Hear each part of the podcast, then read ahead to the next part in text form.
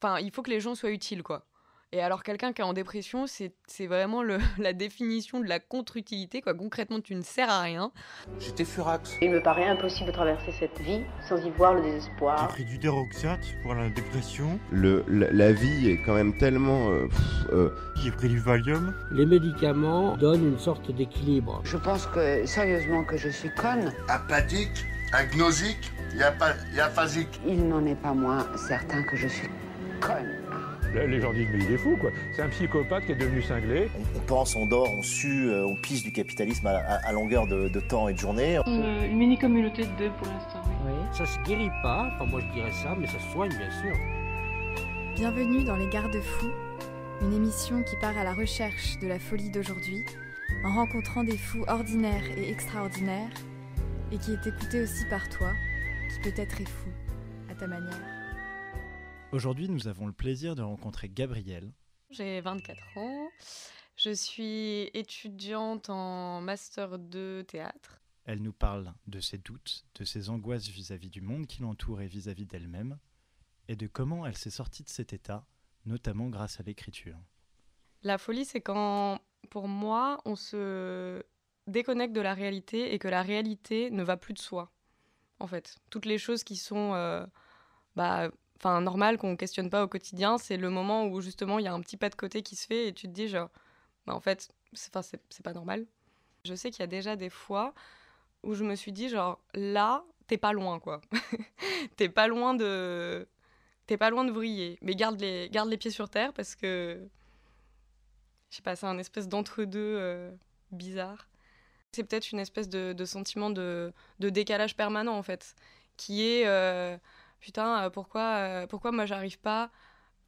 En fait, c'est peut-être que le mot folie me semble trop fort, mais pourquoi moi j'arrive pas à être normale et pourquoi j'arrive pas à faire normalement ce que tous les gens euh, font normalement au quotidien? Et c'est vrai que je me suis toujours sentie un peu. Enfin, à côté, quoi, comme si tout était plus difficile pour moi.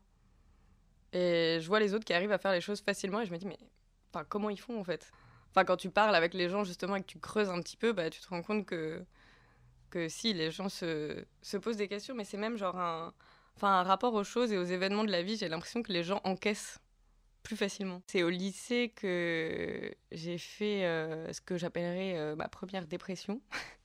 même si euh, enfin j'ai pas été j'ai pas été diagnostiquée ni rien mais en gros j'ai eu enfin une bête une bête histoire d'amour qui est qui est partie en vrille mais voilà quelque chose d'adolescent de pas très Enfin, dans le fond, quand j'y repense, je me dis c'était rien. Et juste, ça m'a complètement. Euh, enfin, ça m'a complètement retourné, euh, mise sans dessus-dessous. Et, euh, et j'étais, enfin, j'étais effondrée, quoi. Effondrée de l'intérieur. Enfin, c'est vraiment comme si tout mon monde s'effondrait. Et alors, du coup, je me disais, mais t'es complètement à côté de la plaque parce que ça arrive tout le temps à tout le monde. Et toi, quand ça t'arrive, bah, c'est vraiment genre la fin, la fin des temps, la fin des haricots. Tous les gens à qui j'en ai parlé, que ce soit bah, mes amis ou les gens qui sont proches euh, de moi, j'en parle pas, enfin j'en ai pas parlé à beaucoup de gens, mais euh, je disais oui, euh, je crois, mais c'était plus après, j'ai fait une dépression, etc. Et les gens ont tendance à me dire, mais non, mais enfin c'est pas à toi de dire ça, c'est un spécialiste, etc. qui doit mettre le mot là-dessus. et donc j'ai vu des psys, psychiatres aussi, enfin j'ai vu une psychiatre et des psys, et, et on n'a jamais mis ce mot-là là-dessus. Et d'un côté, moi, je pense que j'avais envie qu'on mette, euh, qu'on mette l'étiquette là-dessus parce que ça m'aurait, euh, ça m'aurait rassurée. Je me serais dit, bon, bah voilà, c'est ça. Et donc, c'est pour ça que j'ai cette hypersensibilité et ces, réactions euh, complètement démesurées, quoi. Mais ça a jamais été posé, donc c'est plus moi qui ai dû me auto-diagnostiquer. Après, du coup, j'ai pris, je prends toujours des médicaments, mais mais sans ce diagnostic-là, en fait. Enfin, au bout d'un moment, je sais ce que j'ai vécu. Et de ce que. Enfin, oui, de ce que j'ai pu entendre et de ce que j'ai pu vivre de l'intérieur, je. Je sais ce que j'ai vécu, alors euh, qu'on l'appelle dépression, qu'on l'appelle euh, autre, autre chose, j'en sais rien. Mais en tout cas, c'était. J'étais pas dans mon état normal.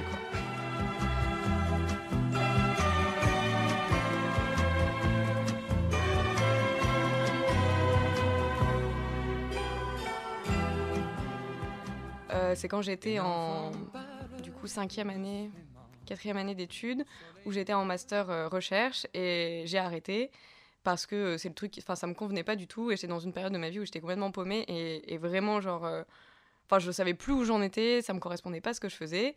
Et du coup, j'ai arrêté plus ou moins euh, mes études. Et du coup, je me suis retrouvée à un moment où j'ai fait une dépression et où, en plus, je n'avais plus aucun euh, cadre. Enfin, j'avais plus aucune raison de, de, faire des choses. quoi. C'était plus que moi.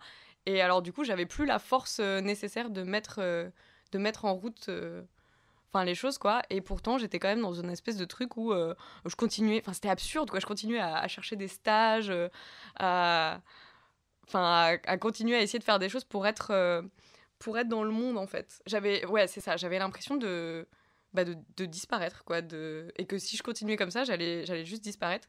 Et un autre sentiment bah, c'est aussi euh, enfin une très très grande très très grande souffrance euh, pas forcément physique mais enfin vraiment morale quoi de enfin j'ai j'ai j'ai plus envie d'exister quoi c'est je sais pas enfin je sais pas pourquoi j'existe et et j'ai plus envie quoi. Les monnaies beaux, les monnaies fous, ils promettront pour voler tout. On sait qu'au bout c'est les rideaux, mais on s'en fout J'avais passé euh, deux mois à Bruxelles euh, pour faire un stage. Euh, du coup, c'était à ce moment-là, pendant mon master, et du coup, j'avais trouvé un peu cet échappatoire de partir faire un stage avec, avec une, compagnie de, de, théâtre. Et au final, j'ai été super déçue par ce qui s'est passé, et ça m'a, enfin, j'ai été complètement désillusionnée du monde du théâtre. Et au final, ce qui était censé me remettre un peu sur pied a été une expérience encore pire. Et quand je suis revenue, parce qu'en plus j'ai été j'étais dans un moment où justement là j'avais des contraintes, j'avais des horaires pas possibles. Du coup, bah, au moins ça m'a tenue active pendant deux mois. Mais en fait, euh, c'était juste une façon de faire taire, euh, enfin de, de, de, moins penser et d'être là. De toute façon, j'étais obligée d'être là. Donc au moins, ça me, ça me permettait de, de sortir de l'espèce de, de, néant, de vide quoi, dans lequel j'étais quand j'étais toute seule euh, chez moi avant à Lyon. Et, et quand je suis revenue de Bruxelles, donc j'avais fini ces deux mois de stage, je rentrais à Lyon. Et, euh, je suis arrivée euh, à la gare. Je me suis assise euh, pour fumer une clope. Et là, et la crise d'angoisse. Enfin, je, me suis mise à, pouvais et je, je pouvais plus respirer. Et je voyais cette espèce.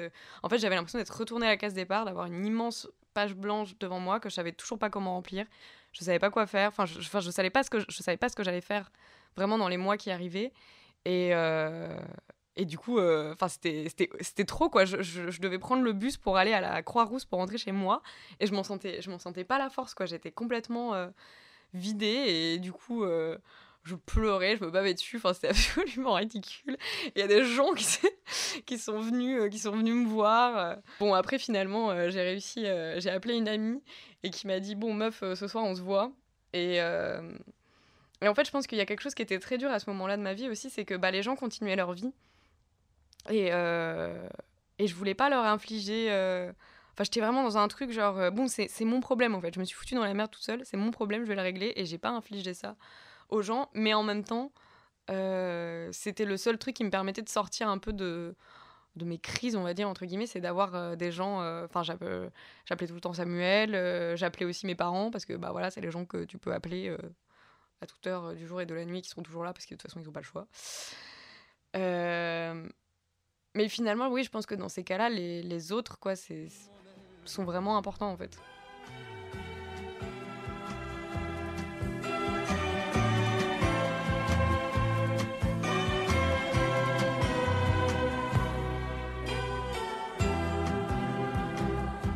Je te regarde, tu souris, le fait bavard. C'est quelque chose qui a été euh, toujours là et euh, du coup, donc, il s'est déclenché pour la première fois quand j'étais en seconde. Ensuite, à nouveau, euh, rebelote en terminale. Puis, enfin, il y a eu plus, ouais, des, des phases, quoi, des moments où vraiment, genre, je pétais un plomb et j'étais là, non, mais je peux plus là. Enfin, vraiment, je me sentais incapable de tout. Genre, dans une semaine, les trucs que j'avais à faire le lendemain, je me disais, non, mais là, je, je peux plus. Enfin, donc ça, c'était dans mes premières années d'études.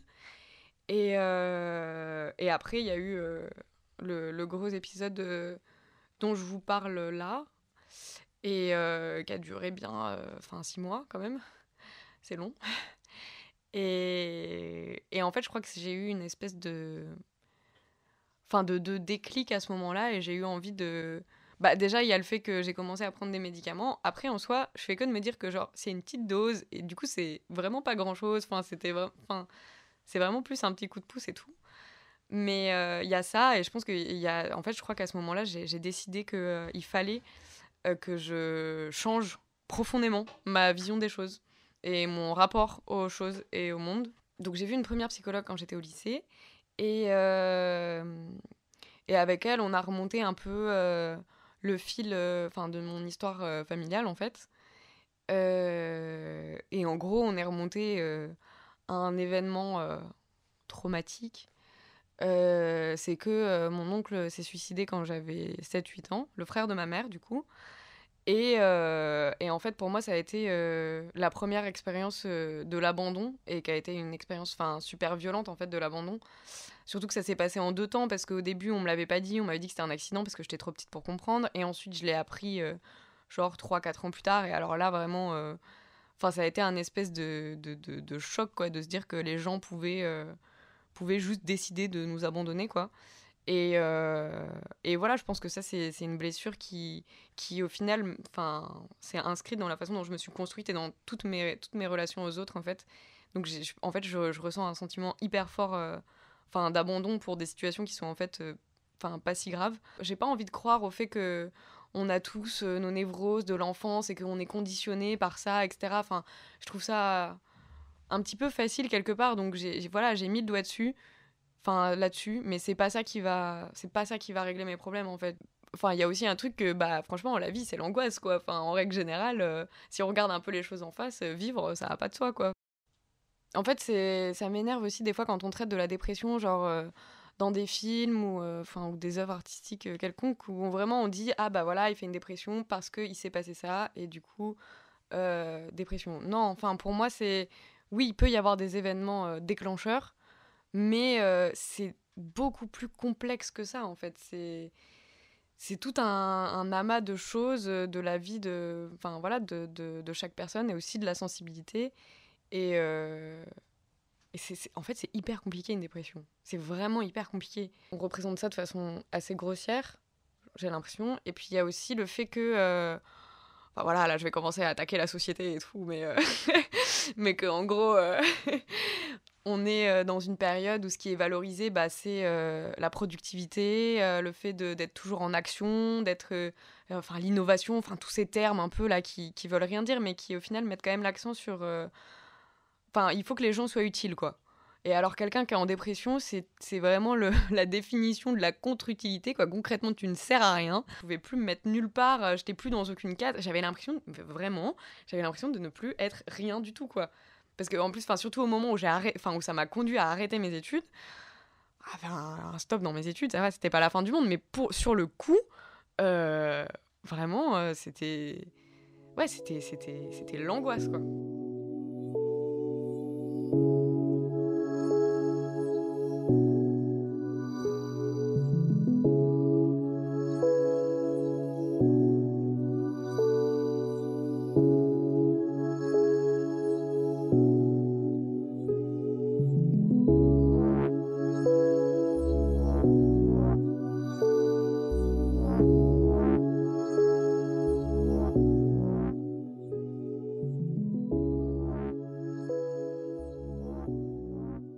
Rapport plus particulier à l'écriture.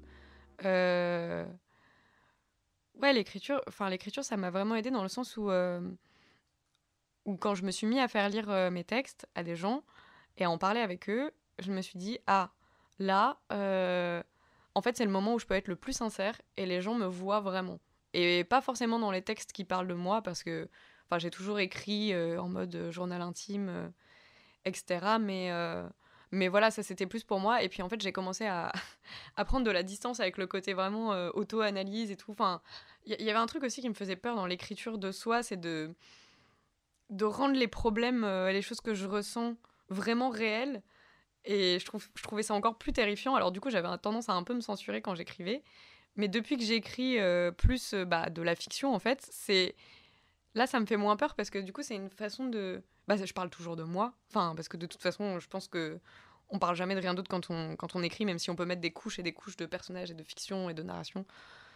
Mais en même temps, bah, justement, j'ai ce, ce filtre-là qui, qui, décale un peu les choses et, et qui fait que bah, du coup, je peux, je peux parler de moi, je peux parler de ce que j'ai sur le cœur, mais en même temps, je peux aussi le donner à des gens et dire euh, bon, bah, ça, c'est ma fiction et euh, c'est la meilleure façon que vous avez de me connaître. en fait, je me suis rendu compte, mais du coup, il n'y a pas si longtemps, et pas en écrivant, que tous mes écrits euh, parlent, enfin mes pièces en tout cas, d'une très grande violence. c'est alors que alors que pourtant, enfin moi dans ma vie, euh, il se passe pas de tant de choses vraiment violentes, enfin même au sens, physique ou quoi. Il y a, enfin voilà, je, suis dans un environnement plutôt privilégié. euh, Enfin, ça va quoi. Et pourtant, à chaque fois, c'est des situations euh, très très violentes. Et du coup, je pense que c'est aussi, euh, bah comme en fait comme je suis hyper sensible, comme je suis très sensible sur certains points, bah je, je, je reçois très fort la violence, euh, notamment entre les gens, et qu'il y a au quotidien entre les, entre les rapports entre les gens. Et en fait, je trouve ça hyper violent, les gens. et même si on le fait pas forcément exprès, mais c'est vraiment des choses qui, qui se disent en, sous-texte, en fait, dans tous nos rapports, euh, tous nos rapports au quotidien. Et, et du coup, euh, bah voilà, euh, j'ai des... Enfin, j'ai des personnages qui sont, qui sont hyper vénères et, euh, et qui bah, qui disent vraiment pour le coup ce qu'ils ont, ce qu'ils ont sur le cœur et ce que nous, enfin ce que moi en tout cas je peux pas forcément dire, enfin je peux pas vraiment dire ce que je pense dans la vie de tous les jours parce que sinon je me ferais, je me ferais trop d'ennemis. J'aimerais bien parler d'un autre recueil aussi que j'ai écrit qui s'appelle Mes monstres. Là c'est, ça a rien à voir, enfin c'est pas du tout le même style mais c'est un recueil de nouvelles et en fait euh, j'ai commencé à l'écrire parce que il y avait des choses que je ne pouvais pas dire aux gens euh, dans la vraie vie. Je me suis rendu compte que euh, que voilà, il y a des moments, tu aurais besoin de dire des choses à des gens pour que ça aille mieux dans vos relations ou quoi, mais en fait, c'est pas possible. Parce que la situation ne le permet pas, parce que parce que c'est super dur de communiquer, en fait, de communiquer sincèrement. Et alors, du coup, j'ai commencé à écrire ce recueil pour dire à ces gens les choses que, que je pouvais pas leur dire. Et du coup, donc, chaque, euh, chaque nouvelle a le titre d'un monstre. Et c'est aussi euh, tout ce qu'on projette, en fait, sur les autres quand on peut pas vraiment leur parler et savoir ce qu'ils ressentent. Et alors, du coup, on, agrandit les situations et ça devient des, enfin, des espèces de, monstres, quoi. Mais pour vous dire, c'est genre, euh, bah, euh, j'en ai écrit un euh, sur euh, ma boss euh, de l'époque, euh, sur mon professeur de latin, euh, sur, euh, sur un de mes ex. Enfin, vraiment des trucs euh, vraiment euh, trivial, triviaux. Enfin, prosaïques, des choses prosaïques. et, euh, et mais justement pour, euh, pour exorciser en fait la, la violence euh, hyper quotidienne, hyper banale que, que ça me faisait. En fait, moi, c'est pour ça que, que, que j'écris et que je veux faire du théâtre aussi. C'est parce que, à des moments où moi, j'allais pas bien, j'ai rencontré des œuvres qui m'ont fait du bien et qui m'ont fait me sentir moins seule. Et donc, j'espère que. euh, Enfin, moi, c'est un peu mon, moteur quoi, pour, pour créer. C'est j'espère que, que ça peut faire la même chose euh, aux gens. quoi Qu'il y a des gens, en voyant ou en lisant mes pièces, ils vont se dire Ah ben. Ce truc-là, je, je comprends. Et, et je le ressens aussi. Et j'avais pas réussi à mettre le doigt dessus. Et ça me fait du bien de me dire que bah, je suis pas tout seul. Ou je suis pas toute seule.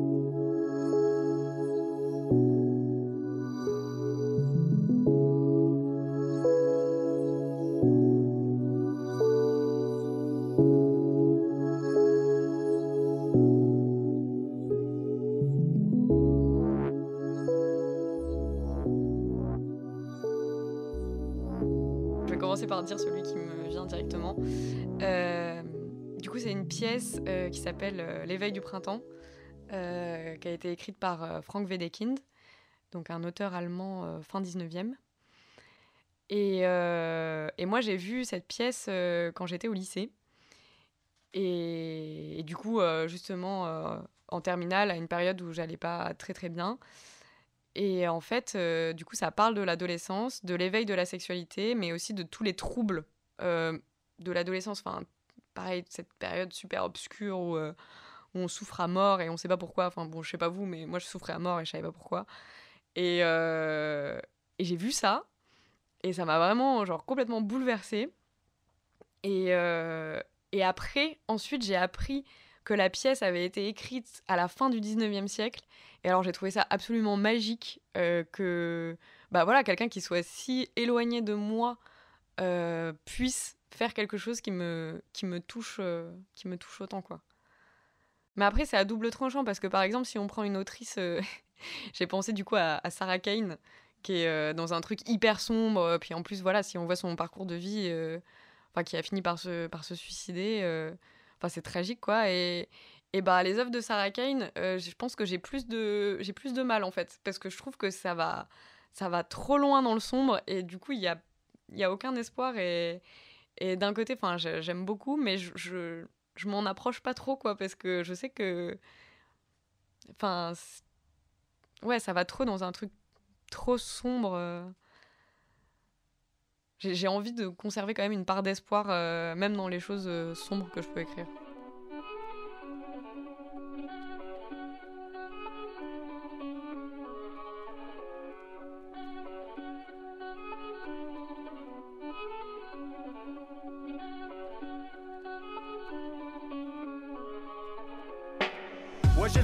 Si je conduis, ça part en tonneau. Il est 4 heures, Paris s'ennuie, je tape ma ronde solo. Tout est vide, si on sévit, c'est pour l'équipe. J'ai fumé le shit de toutes les villes, c'est nous les kings dans toutes les bonnes sonos.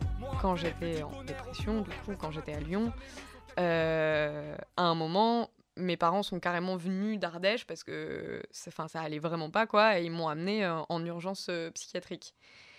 Et, et là, ça aussi, ouais, je pense que ça m'a foutu une grosse, une grosse claque parce que enfin je voyais les gens et je me disais ben enfin waouh je veux c'est enfin c'est c'est trop et je veux, je, veux, je veux continuer à mobiliser ce qui me reste de, lucidité en fait pour euh, pour pas enfin pour pas aller aussi loin quoi pour pas tomber.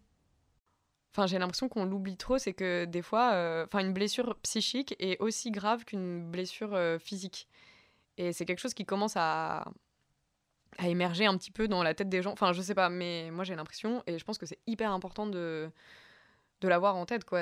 C'est, aussi handicapant que, que quelque chose de, de, physique, quoi. Vraiment, enfin, les gens qui font une dépression, c'est, pas du caprice, quoi. Ils, ils peuvent pas, en fait. C'est, ils peuvent pas. En fait, ça faisait pas mal de temps euh, que j'étais sur le fil euh, à me dire euh, non, je veux pas les médicaments. Enfin, c'était quand même une barrière à Enfin, ouais, un, un truc à franchir de se dire euh, je prends des médicaments. Enfin, pour moi, c'était vraiment pas anodin. Et puis il y a tout ce truc de est-ce que du coup je vais être dépendante? Enfin, qu'est-ce que. C'est quand même un truc un peu lourd. Et en fait, j'ai lutté pendant plusieurs mois pour dire non, je vais m'en sortir, je vais m'en sortir. Et c'est vraiment à un moment euh, où je me suis dit là, j'y arrive plus. Là, vraiment, j'y arrive plus. Et du coup, c'est moi qui ai. Enfin, en gros, on en avait déjà parlé avec, euh, avec ma psy et du coup, elle m'avait orienté vers une psychiatre. Mais au début, on se disait, bon, on va essayer de voir si ça va. Et puis au bout d'un moment, ça allait plus du tout. Donc c'était plus une demande de ma part, en fait, genre euh, là, euh, là, je suis arrivée au bout de ce que je peux faire par moi-même. Et. Euh, mais du coup, j'étais pas trop sereine à cette idée. Enfin, j'avais, ça me faisait vraiment peur. Mais en tout cas, oui, je pense que les médicaments m'ont aidé. Et après, c'est juste que bah là, il va falloir que j'arrête au bout d'un moment. Et c'est plus ça qui me fait peur parce que je sais que là maintenant, quand je j'en prends pas, enfin du coup je j'essaye de faire un jour j'en prends pas, deux jours j'en prends pas pour voir un peu, où j'en suis quoi. Et je sais qu'au bout de deux jours, je commence à avoir un peu des, des vertiges. Et du coup je trouve ça, enfin c'est chiant quoi. Mais du coup voilà, faudrait que je reprenne le temps. De, de, reprendre rendez-vous chez une psy, etc. pour pas faire ça. Enfin, je veux pas faire ça toute seule. je suis vraiment passée d'un truc où où je voyais tout en noir et il n'y avait vraiment pas d'espoir, à euh, recommencer à pouvoir envisager que les choses, euh, que les choses se passent bien en fait. C'était vraiment plutôt sur la, la, vision quoi, euh, de, de, tout ce qui m'arrivait et pouvoir recommencer en fait à affronter les choses et à se dire que c'était pas enfin que c'était pas foutu quoi que qu'il y avait une alternative et un espoir au bout du tunnel. Et il y, a vraiment aussi quelque chose qui est, terrible dans la dépression, c'est qu'on. Enfin, moi en tout cas, j'avais l'impression de plus être moi-même. Et, ça me rendait dingue parce que du coup, je pouvais plus être moi-même, même avec les autres. Mais du coup, même en revoyant des, photos en fait de, moments d'avant et où je me dis, bah là, ça se voit que j'étais heureuse. Et je m'en rappelle d'ailleurs, il y a des moments dans ma vie où été heureuse, il y en a plein d'ailleurs. Et, et ouais, c'est juste de repenser en tout cas à ces moments et de se dire que qu'ils ont existé. Et que alors même si là euh, maintenant tout de suite c'est un moment de souffrance bah, ça veut pas dire que ça va être comme ça pour toujours. Enfin qu'on peut repiocher dans dans ces moments là qui, qui, qui ont vraiment existé et qu'il n'y a pas de raison pour qu'ils pour qu'ils reviennent pas en fait. Bah voilà il y a aussi des gens qui sont qui, peuvent être là et qui ont aussi peut-être cette sensibilité, je sais pas, enfin en tout cas savoir s'entourer des bonnes personnes et donc se dire que bah il faut pas forcément demander de l'aide au monde entier, mais il y a des personnes qui sont là pour euh, pour offrir leur aide et qui qui t'abandonnent pas quoi qu'il arrive. Et ça c'est déjà, enfin c'est un truc de fou. Est-ce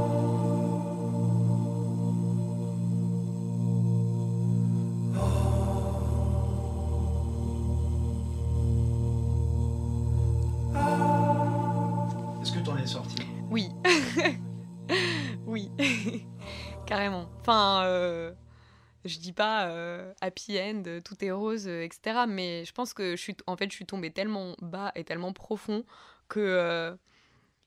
Enfin, je sais pas, ça dépend des gens, mais moi, je, crois que j'ai quelque part un espèce d'instinct de survie. C'était pas vrai, enfin, c'était vraiment pas une façon d'exister, c'était juste ce qui se passait pour moi et de façon très sincère. Et du coup, tout ça pour dire que oui, j'en suis sortie parce que je pense que j'ai eu un espèce de déclic à me dire, bah voilà, en fait, j'ai- envie d'être heureuse. Donc euh, je vais tout faire. euh, Mais voilà, c'est un long chemin, quoi. C'est je vous parle, il y a eu plusieurs épisodes, euh, des gens qui m'ont bah, à nouveau abandonné parce qu'ils n'avaient pas envie de vivre avec ça et que c'était trop lourd et qu'ils n'avaient pas envie de voir ça. Et c'est juste au bout d'un moment, je me suis dit, bon, cercle vicieux, bon, bah, on va essayer d'entrer dans un cercle vertueux. En fait, ouais, ça a été vraiment une prise de conscience où bah, les gens les plus proches de moi, euh, du coup mes parents et Samuel, euh, qui en pouvaient plus. Et, et en fait, je me suis rendu compte que j'allais les perdre si, si je continuais. Et, euh, et je voulais pas que. Enfin, je voulais pas que ça arrive, quoi. Et aussi, la deuxième chose, c'est que vraiment, j'ai été, enfin, j'ai été suivie, j'ai été hyper bien accompagnée par une psychologue et une psychiatre. Enfin, voilà, avec qui euh, j'ai fait un, un vrai travail. Et, euh, et d'ailleurs, euh, d'ailleurs, je me dis souvent que je devrais, que je devrais recommencer. mais c'est juste que du coup, comme ensuite, bah, je me suis remis dans le move de la vie. Et aussi, bah, le fait que. Je pense que le fait que j'ai que j'ai du coup intégré cette formation de, de théâtre que je fais à Montpellier, qui est difficile par plein d'aspects, mais qui est hyper stimulante et, et ouais, ouais que j'ai l'impression d'être au bon endroit, en tout cas euh, en ce moment dans, enfin, dans ma vie, quoi, et de faire vraiment quelque chose qui... Enfin, je pense que l'art a aussi un côté euh, enfin, d'exorcisme, et du coup de faire ça euh, au quotidien, bah, c'est comme si j'étais bah, j'étais plus en phase avec mes, avec mes émotions, quoi, et que je peux aussi exprimer enfin, au quotidien, en fait, des choses que j'arrivais pas forcément à exprimer dans la vie, et du coup, je peux assouvir un peu aussi ce, ce besoin d'expression. Enfin, du coup, c'est un, un ensemble de, de choses.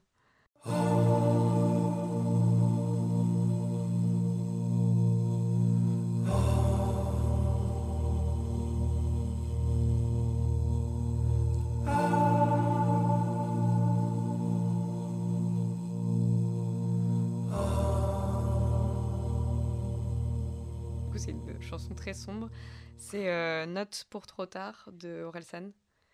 Euh, voilà, qui, qui a résonné en moi parce que c'était aussi toutes les questions de, de ces histoires de, passage à l'âge adulte et de aussi devoir euh, se débrouiller. euh, Enfin, en fait, ce moment où on peut compter plus que sur soi-même et surtout dans, dans les périodes où ça va mal, bah, c'est aussi on peut compter que sur soi-même. Bah, voilà, c'était aussi, je pense, le côté dont je parlais sur l'art, euh, de se dire ah, je suis, je suis pas toute seule.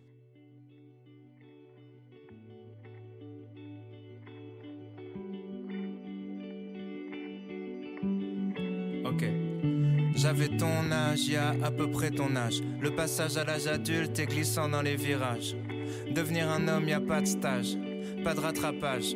Maintenant t'es dans le grand bain, devine comment on nage. T'auras toujours une espèce de rage, envie de prendre le large, d'éclater les types qui jouent de la guitare sur la plage. Comme à chaque fois que tu déménages, c'est un monde qui s'écroule. Écoute, l'histoire s'écrit en tournant les pages. Écoute. j'ai pris quelques notes.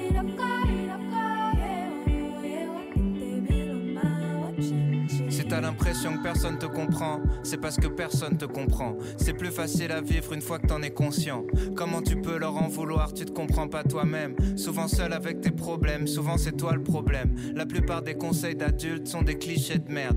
Parce qu'ils ont pas compris le jeu, mais ils suivent les règles. Alors écoute pas trop tes parents, fais semblant. Ils ont pas la science infuse, t'es leur premier enfant. Tu perdrais tellement de temps à batailler. Y a des combats que tu peux pas gagner, surtout quand tu paies pas le loyer. Fais-toi une raison, y a très peu de raisons de foutre la merde dans sa propre maison, même quand t'as raison. S'il y a une chose que tu dois pas remettre en question, t'es plus intelligent qu'avant, mais t'es toujours très con. T'es trop sensible, tu vis tout comme une agression. Demande à un fou s'il est fou et tu verras ce qu'il te répond. Autre chose que tu dois savoir, tu baiseras pas ce soir. Une fois que t'auras compris ça, ça t'enlèvera un poids. Parce que t'as beaucoup trop la dalle et ça va se voir. Parce que t'es beaucoup trop timide, tu vas beaucoup trop boire. Apprends à la fermer, t'auras l'air mystérieux. Apprends à te vendre un peu mieux, tu pèseras dans un mois ou deux. C'est toujours le même style de fille dont tu tombes amoureux. Tu sais, le style de fille qui te rend malheureux. Donc fais pas la pleureuse le jour où elle te brise le cœur. Sur la longueur, t'économises des pleurs. Ensuite, t'auras peur de t'investir. Tu te diras que c'est mieux ailleurs que chez toi. Tu vas rater le meilleur de ce que t'as déjà. En gros, tu couches avec ta meuf en pensant à une autre. T'as pas kiffé. Tu penses à elle quand tu couches avec l'autre une fois qu'elle t'a quitté. Ok. T'empêcheras jamais les gens de parler. Et comme t'es chelou, y a peut-être moyen que les gens veuillent te frapper.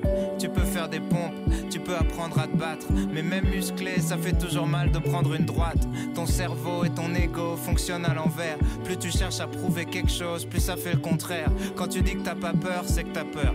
Quand tu dis que t'as pas mal, c'est que tu commences à sentir la douleur. Connais ta hauteur, va pas te surclasser. Tu verras des fois, tu perdras contre des gars que tu trouvais nuls à chier.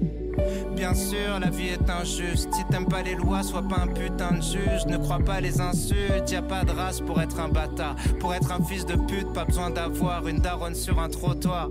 Y a pas de sexualité pour être un enculé. Plus tu réagis, plus on dirait que tu te sens visé. Laisse glisser. Les meilleures blagues sont les plus méchantes ou les plus bêtes. Mais les pires êtres humains sont des losers cruels. T'en prends jamais au plus faible. Garde les vannes dans un coin de ta tête. Ça rentrera dans un texte, dans un film ou dans un sketch. L'école est un calvaire. Y a pas grand chose à faire. Arrêter, c'est partir trop tôt dans une autre galère. Tâche ton sac à dos en l'air, t'auras le poids de la société sur les épaules. Un patron, ton père et ta mère. Trois quarts des cours servent à rien. Mais les actrices de boule en soient témoins. Rien branler fait qu'éloigner la fin. Tu dis qu'on verra bien. Tu fais le malin, mais t'es fragile. Comme le dépistage, tu regrettes à l'examen. L'école est un filtre qui rend tout très chiant. Comme les films en noir et blanc, le plus dur c'est de rentrer dedans. C'est plus dur quand t'appréhendes comme ta première fois. Je fais des métaphores sexuelles depuis tout à l'heure parce que tu penses qu'à ça. Dis-toi que les latinas sont les plus bonnes du monde, écoute en espagnol. Dis-toi qu'en chimie tu pourrais faire de la drogue. Arrête d'apprendre par cœur des trucs que t'as pas compris.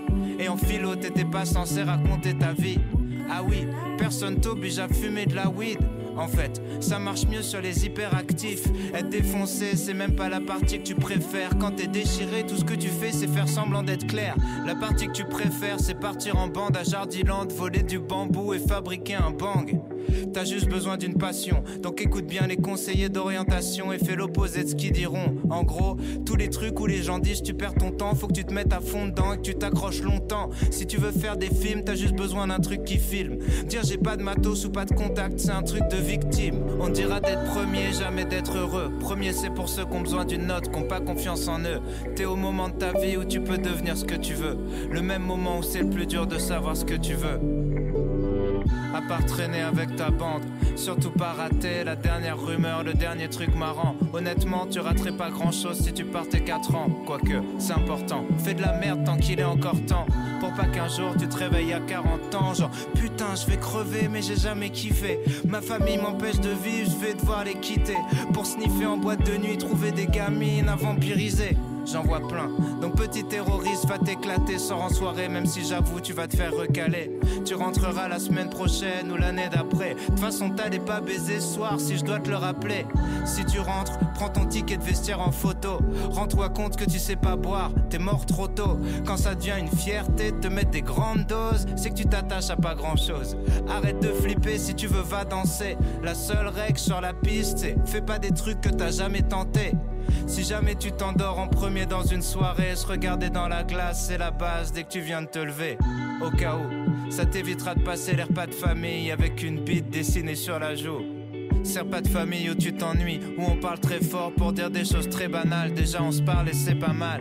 Les vérités sont compliquées, les clichés sont stables. Désolé s'il y a pas que des experts à ta table. Tu bloques sur les défauts des autres et c'est ton pire défaut. La vie c'est des cycles, c'est pour ça que je retombe sur les mêmes mots. Sois pas parano sur qui sont tes vrais amis. Y a qu'un seul moyen de le savoir, laisse le temps faire le tri. J'ai jamais regretté de demander conseil ni d'appeler quelqu'un. Souvent tu crois qu'ils sont chelous, c'est juste ça capte pas très bien. La même histoire à plein de la meilleure façon de sortir d'une embrouille, c'est poser des questions. Arrête de passer ta vie à fuir, angoissé par l'avenir, parce qu'il n'y a rien à faire pour se préparer au pire. Comme les attentats, les mauvaises nouvelles frappent quand t'y attends pas. Des proches un peu pressés partiront avant toi. Tu verras des gens heureux prendre un appel, leur visage se décompose et rien n'est plus jamais pareil. Y a rien à faire à part être présent, penser les plaies, changer les pansements. Le seul remède c'est le temps. C'est intense, ça. garde-fous Si on a écouté cet épisode, à la solo, Baptiste et son grille Putain. Merci à tous.